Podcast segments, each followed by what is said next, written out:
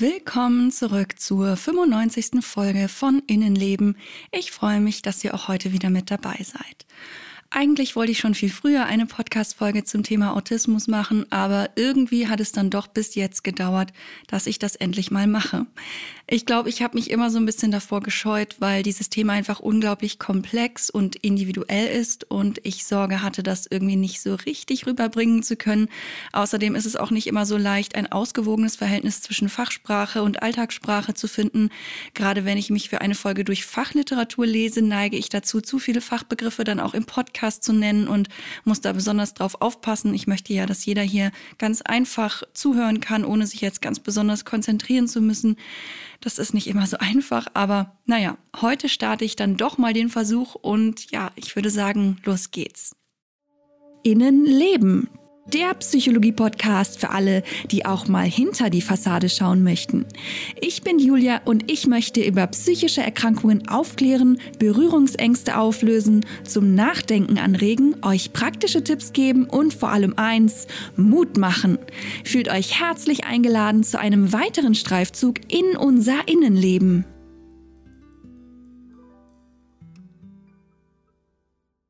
Autismus ist eine komplexe und sich sehr unterschiedlich auswirkende neurologische Entwicklungsstörung, für die es unterschiedliche Bezeichnungen gibt. Deswegen ist es mir wichtig, euch erstmal einen Überblick über die verschiedenen Definitionen zu geben, denn Autismus ist nicht gleich Autismus. Leider wird das häufig in den Medien vergessen und ich höre immer wieder, dass irgendwo von Autismus gesprochen wird, meist aber der Asperger-Autismus gemeint ist und das stiftet leider so einiges an Verwirrung. Noch dazu ist inzwischen auch immer wieder von Autismus-Spektrumstörungen, abgekürzt als ASS, die Rede. Diese Abkürzung steht als Oberbegriff für das gesamte Spektrum der autistischen Störung und steht auch so inzwischen im neuen Diagnosesystem ICD-11, aber dazu später mehr. Ich finde es generell nicht verkehrt, das so zusammenzufassen und eben auch deutlich zu machen, dass es da ein gewisses Spektrum gibt. Und glücklicherweise wird zusätzlich dazu im neuen Diagnosesystem nochmal genauer unterschieden zwischen verschiedenen Formen oder Ausprägungen des Autismus. Ich habe leider immer wieder die Erfahrung gemacht, dass sehr häufig, gerade im allgemeinen Sprachgebrauch von ASS die Rede ist, obwohl damit meistens nur das Asperger-Syndrom gemeint ist.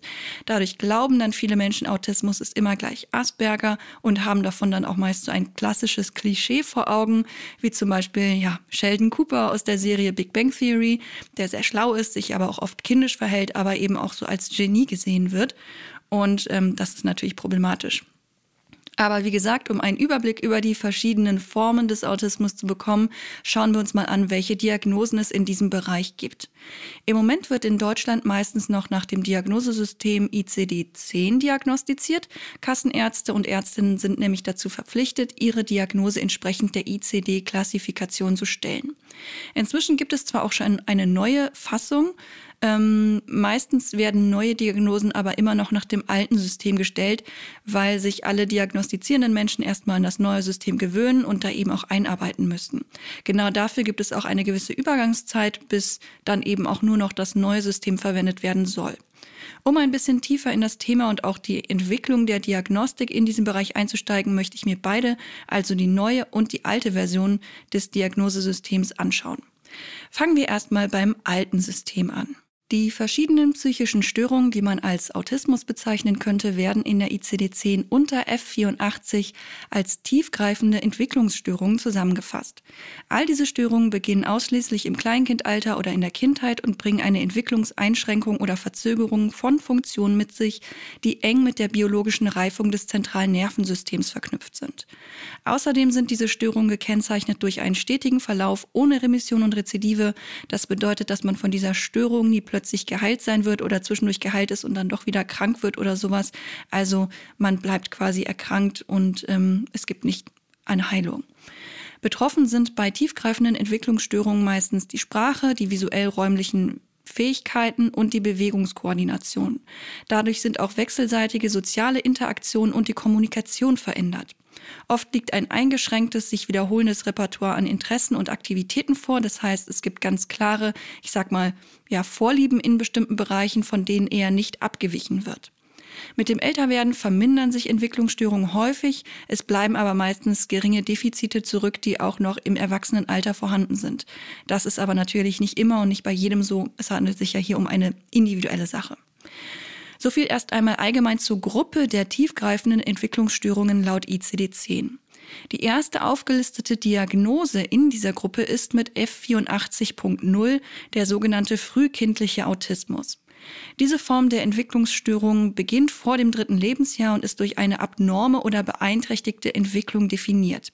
Nach meiner Erfahrung fällt sie Eltern bei ihren Kindern meistens dadurch auf, dass die Kinder sich nicht wie andere Gleichaltrige entwickeln, sondern so ein bisschen hinterherhinken oder sich schon im Säuglingsalter irgendwie komisch verhalten.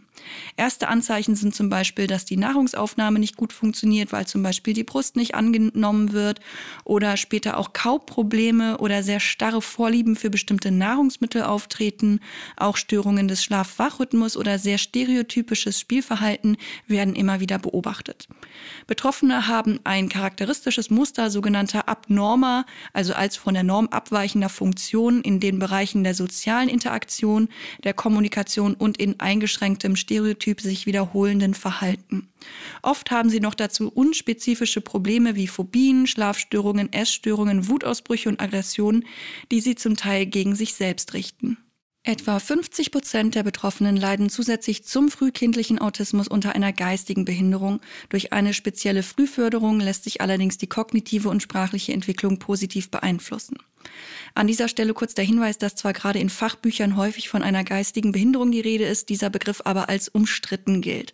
Als Alternative wird vorgeschlagen, Betroffene als Menschen mit Lernschwierigkeiten zu bezeichnen.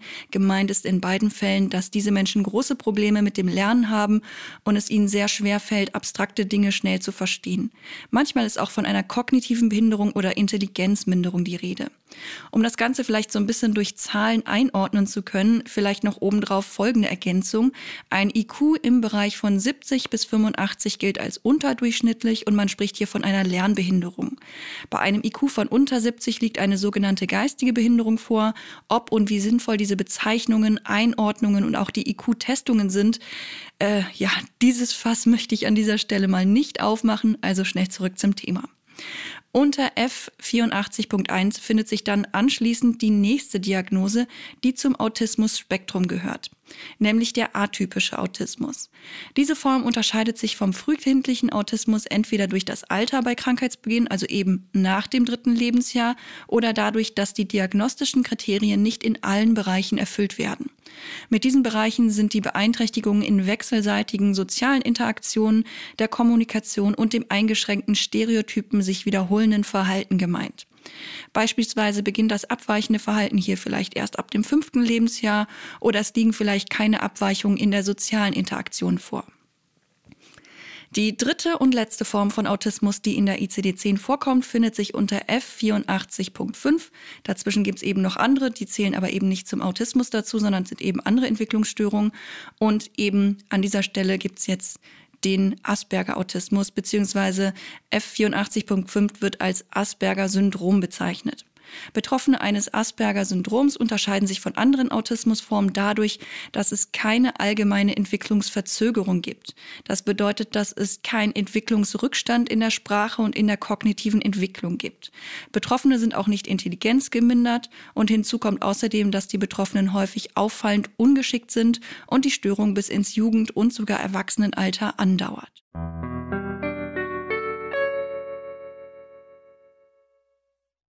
Jetzt, wo wir uns die alten, aber aktuell noch angewandten Diagnosekriterien angeschaut haben, schwenken wir zu den neuen. In der ICD-11 taucht die Autismus-Spektrum-Störung in der Kategorie der neuronalen Entwicklungsstörungen auf. Die Beschreibung hierzu lautet, die Autismus-Spektrum-Störung ist gekennzeichnet durch anhaltende Defizite in der Fähigkeit, wechselseitige soziale Interaktion und soziale Kommunikation zu initiieren und aufrechtzuerhalten, sowie durch eine Reihe von eingeschränkten, sich wiederholenden und unflexiblen Verhaltensmustern, Interessen oder Aktivitäten, die für das Alter und den soziokulturellen Kontext der Person eindeutig eindeutig untypisch oder exzessiv sind. Der Beginn der Störung liegt in der Entwicklungsphase, typischerweise in der frühen Kindheit, aber die Symptome können sich auch erst später vollständig manifestieren, wenn die sozialen Anforderungen die begrenzten Fähigkeiten übersteigen. Die Defizite sind so schwerwiegend, dass sie zu Beeinträchtigungen in persönlichen, familiären, sozialen, erzieherischen, beruflichen oder anderen wichtigen Funktionsbereichen führen und sind in der Regel ein durchgängiges Merkmal der Funktionsweise der Person, das in allen Bereichen zu beachten ist, auch wenn sie je nach sozialem Erziehungs erzieherischen oder anderem Kontext variieren können. Personen, die dem Spektrum angehören, weisen ein breites Spektrum an intellektuellen Funktionen und Sprachfähigkeiten auf.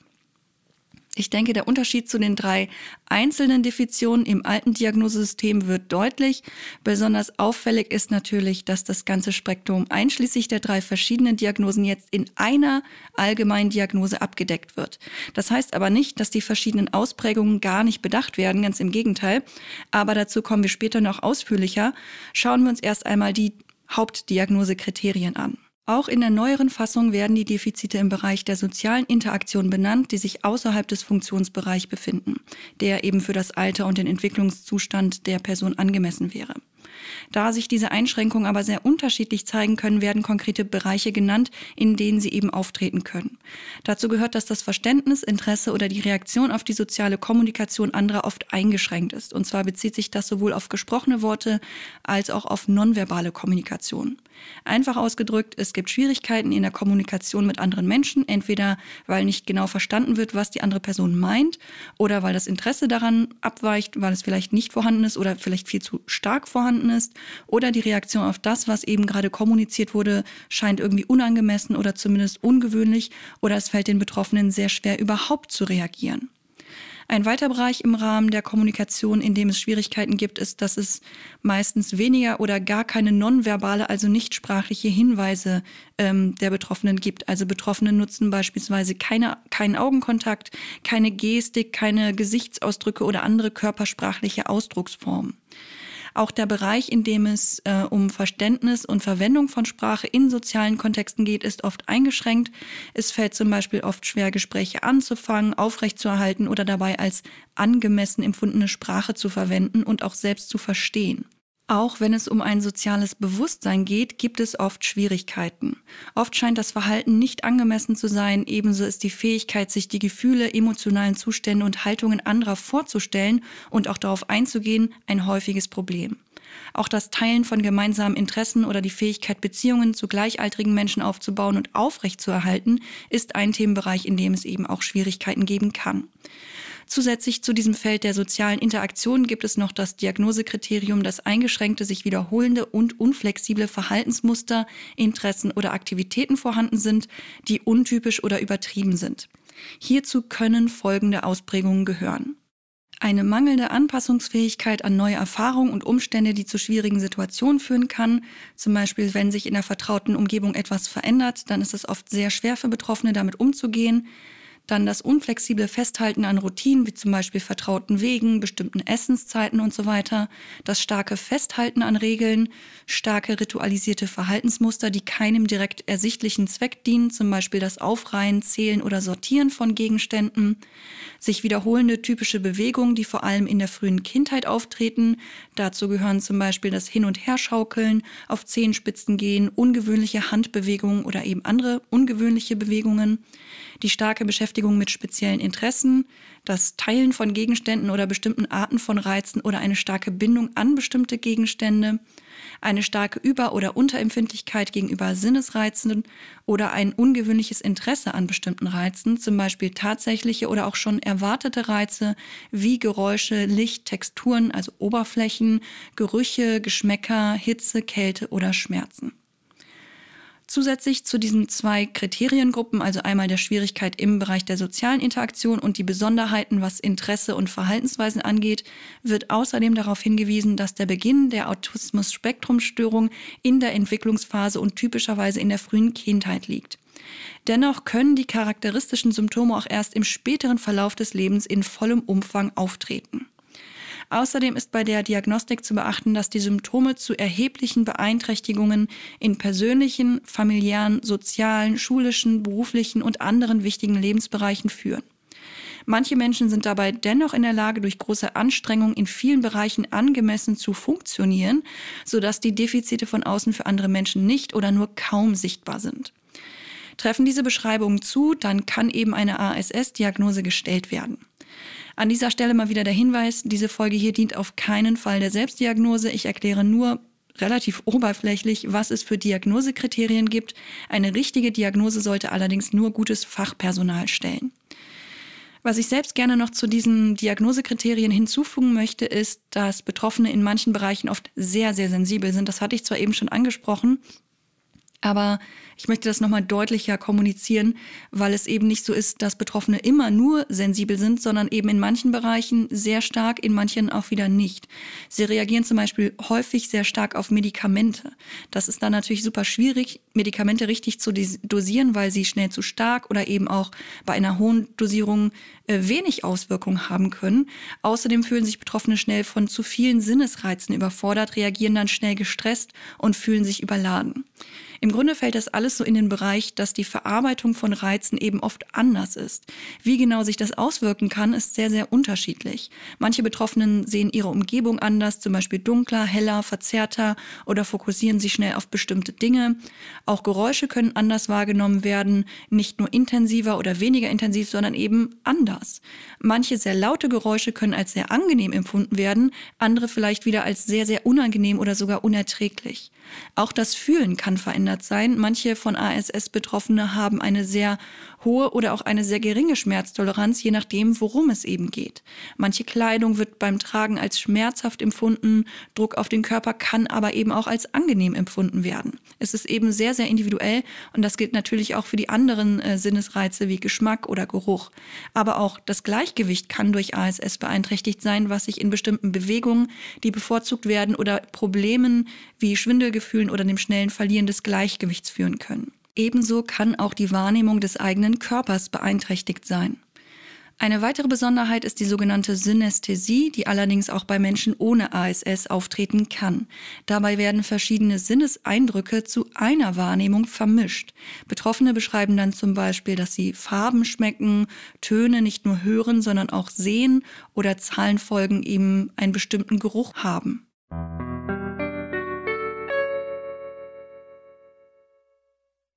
Jetzt, wo wir die neuen Diagnosekriterien durchgegangen sind, stellt sich natürlich die Frage, wie jetzt zwischen verschiedenen Ausprägungen unterschieden wird. Denn unter dieser Diagnose kann ja jetzt irgendwie alles Mögliche fallen, da es keine Unterteilung mehr in verschiedenen benannte einzelne Diagnosen gibt. Im neuen Diagnosesystem ist das etwas anders geregelt und zwar gibt es da sogenannte Kennzeichner.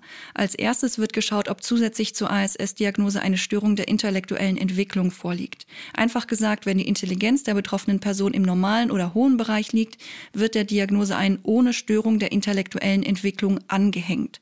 Wenn es aber eine Störung der intellektuellen Entwicklung gibt, wird noch genauer klassifiziert, ob es sich hier um eine leichte, mittelschwere, schwere, ausgeprägte oder vorläufige Ausprägung handelt. Der erste Kennzeichner betrifft also die Intelligenz und beim zweiten Kennzeichner geht es um den Grad der Sprachbeeinträchtigung. Dieser muss natürlich im Verhältnis zum Alter der Person betrachtet werden. Entscheidend ist aber nicht, wie viele Wörter jemand kennt, sondern wie sehr die betroffene Person in der Lage ist, Sprache funktional, also im Alltag anzuwenden. Unterschieden wird hierbei eine leichte oder keine Beeinträchtigung der funktionellen Sprache, eine eingeschränkte funktionelle Sprache, bei der nicht mehr als einzelne Wörter oder einfache Sätze verwendet werden können und eine vollständige oder fast vollständige Abwesenheit von funktioneller Sprache. Aus diesen beiden Kennzeichnern und deren Abstufung wird dann die komplette Diagnose gebildet. Eine bisherige Asperger-Syndrom-Diagnose lautet also jetzt Autismus-Spektrum-Störung ohne Störung der intellektuellen Entwicklung und ohne Beeinträchtigung der funktionellen Sprache.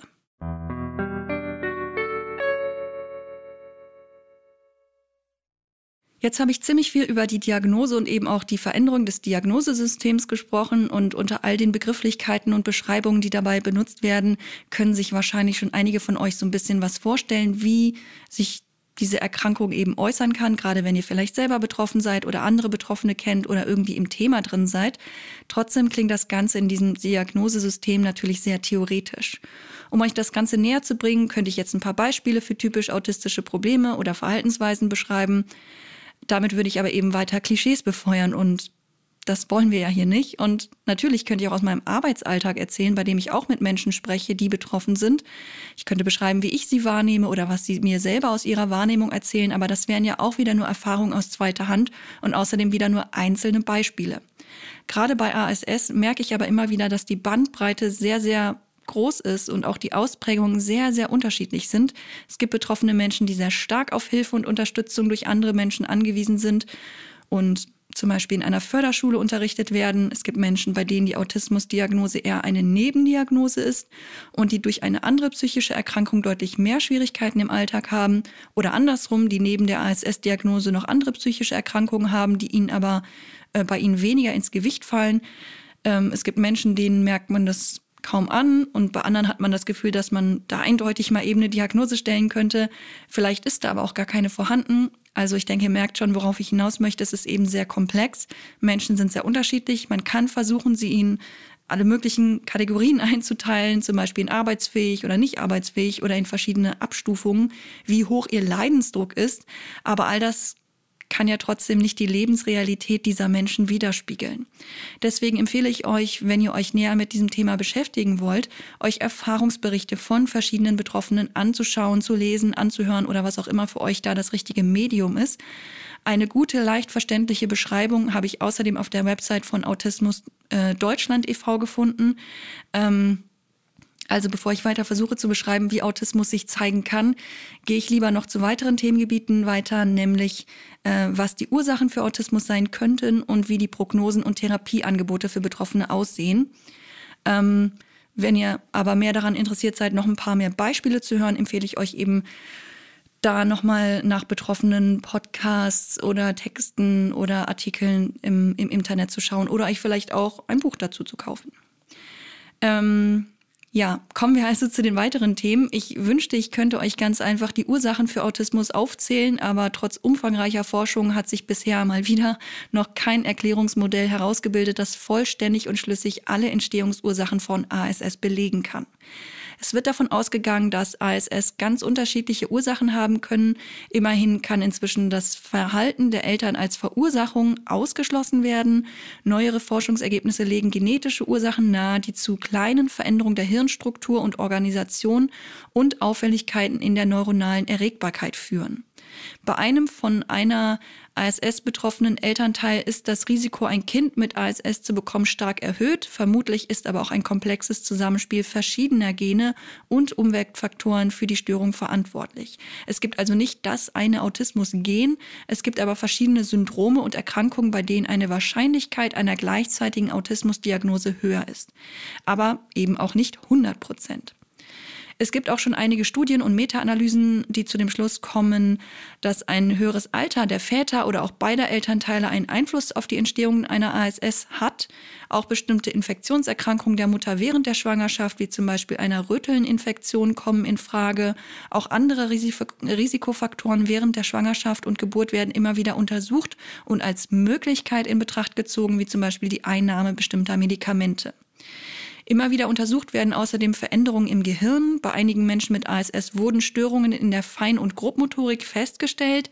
Ich denke, es aber muss äh, noch einiges an Forschung getan werden, damit wir daraus hilfreiche Schlüsse ziehen können. Medikamente oder Behandlungen, die den Verlauf einer autistischen Störung an ihrer Ursache beeinflussen, gibt es bis heute noch nicht. Wie bei vielen psychischen Erkrankungen üblich, werden die Begleiterkrankungen so weit wie möglich behandelt. Zum Beispiel können bei einer gleichzeitigen Depression Antidepressiva oder eine Psychotherapie helfen, den gesamten Leidensdruck zu lindern. Was die ASS angeht, gibt es unterschiedliche Ansätze, je nachdem, wie sich die Störung eben auswirkt und was genau die Betroffenen belastet oder ihnen eben Schwierigkeiten macht. Beeinträchtigungen, die durch den Autismus zustande kommen, können durch eine Autismustherapie oder auch andere Maßnahmen häufig verbessert oder kompensiert werden. Eine Heilung, bei der alle Symptome komplett verschwinden, gibt es aber nicht. Wie sich eine ASS genau entwickelt äh, oder entwickeln wird, das kann man auch nicht vorhersagen. Die Entwicklung hängt sehr stark davon ab, wie stark die Störung selbst ist und ob und welche Begleiterkrankungen es noch gibt, die eine Verbesserung erschweren. Eine genaue Prognose kann man daher nicht stellen, weil es eben so viele individuelle Faktoren gibt.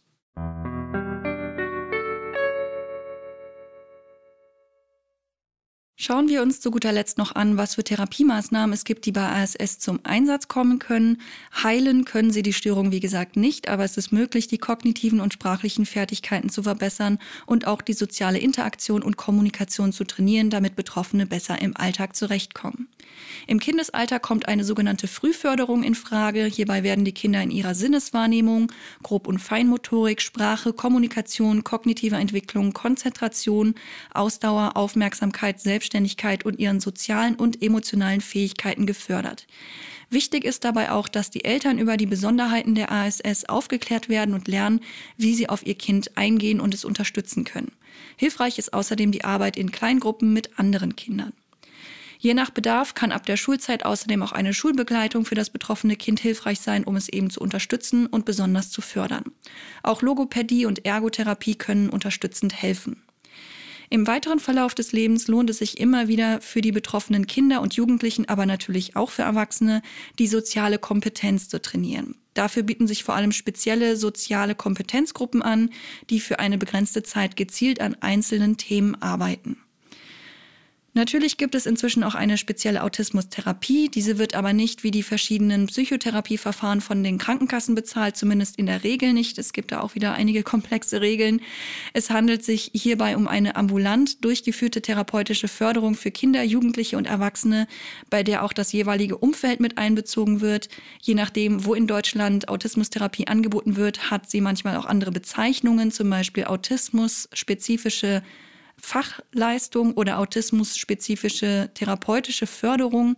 Rein rechtlich betrachtet handelt es sich hier nicht um eine Psychotherapie, die eine Krankheit heilen soll, sondern die autismusspezifischen Therapiemaßnahmen, die häufig in speziellen Autismuszentren angeboten werden, sollen die soziale Inklusion von Menschen mit der Behinderung Autismus verbessern.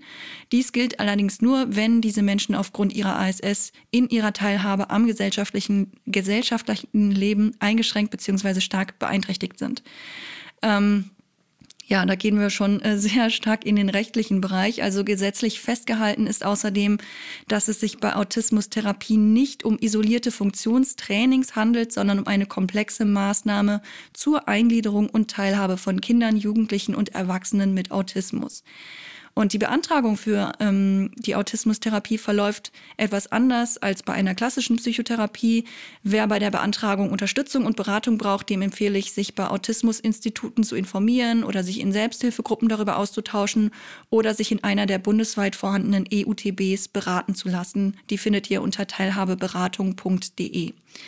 Wenn die Betroffenen zusätzlich noch eine andere psychische Erkrankung haben, können sie natürlich auch durch diese Diagnose dann eine Psychotherapie bei der Krankenkasse beantragen. Aber ähm, ja, was macht man denn jetzt eigentlich in einer Autismustherapie ähm, anders als bei einer Psychotherapie? Im Grunde wird bei der Autismustherapie mit Methoden aus der Verhaltenstherapie gearbeitet. Außerdem gibt es meistens auch Elemente der Psychoedukation, in denen die Betroffenen dann eben rund um ihre Erkrankung aufgeklärt werden. Das ist auch bei vielen anderen psychischen Erkrankungen der Fall. Die verhaltenstherapeutischen Methoden sind im Rahmen einer Autismustherapie natürlich an die Bedürfnisse und ja, die besonderen Schwierigkeiten von Menschen mit Autismus angepasst. Im Rahmen dieser Therapiemethoden wird die Eigenwahrnehmung gefördert, es werden alternative Kommunikationssysteme eingeübt. Wenn man zum Beispiel vielleicht auch gar nicht sprechen kann, wird eben da auch geschaut, wie kann man sich durch Bildkarten zum Beispiel verständlich machen.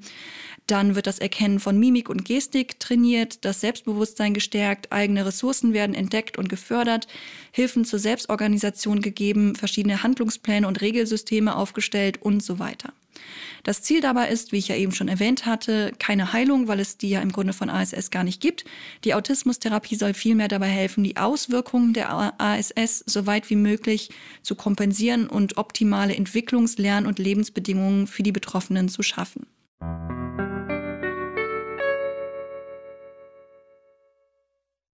So, das war's erstmal für heute. Ich hoffe, ich konnte euch einen tieferen Einblick in das Thema Autismus geben oder vielleicht auch erstmal überhaupt einen Überblick. Wie gesagt, ich empfehle euch, wenn ihr euch mehr für das Thema interessiert, mal verschiedene Erfahrungsberichte zu lesen bzw. zu hören. Dabei wird dann eben deutlich, dass manche Symptome zwar häufiger auftauchen, aber eben nicht bei allen. Außerdem wird deutlich, dass das Spektrum sehr groß ist, zumindest wenn man sich auch mal Berichte von Menschen anschaut, die eben zum Beispiel auch kognitive Einschränkungen oder eine Intelligenzminderung oder Sprachschwierigkeiten haben. Denn all das kann Autismus auch sein, muss es aber eben auch nicht. Ich hoffe, es hat euch nicht allzu sehr gestört, dass meine Stimme heute ein bisschen anders klingt. Ich bin unglaublich im Stress im Moment, nehme diese Folge gerade früh morgens, äh, Sonntagmorgen mal wieder auf und bin auch nicht besonders konzentriert. Es ist einfach sehr viel los, gerade in meinem privaten Leben. Und ich glaube, ich muss ähm, diese ganze Sache hier mit dem Podcast auch mal ein bisschen runterfahren. Ähm, es wird langsam echt ein bisschen viel. Ähm, ich will den Podcast eigentlich nicht aufgeben, aber Im Moment sieht es doch eher so danach aus, dass äh, da kein Weg dran vorbeiführt. Aber mal schauen. Ähm, ja, wenn ihr weitere Infos zum Podcast haben wollt, findet ihr mich nach wie vor auf Instagram unter innenleben.podcast und ihr könnt mir natürlich auch eine Mail an innenlebenpodcast.gmx.de schicken. Und wenn euch mein Podcast gefällt, würde ich mich sehr darüber freuen, wenn ihr ihn positiv bewertet, kommentiert und mit Freunden und Angehörigen darüber sprecht. Außerdem werde ich euch nochmal wieder ein paar Quellen verlinken. Also wenn euch das interessiert und ihr euch weiter informieren wollt, schaut da gerne mal in die Beschreibung rein. Ich wünsche euch eine angenehme Zeit und ja, bis zum nächsten Mal.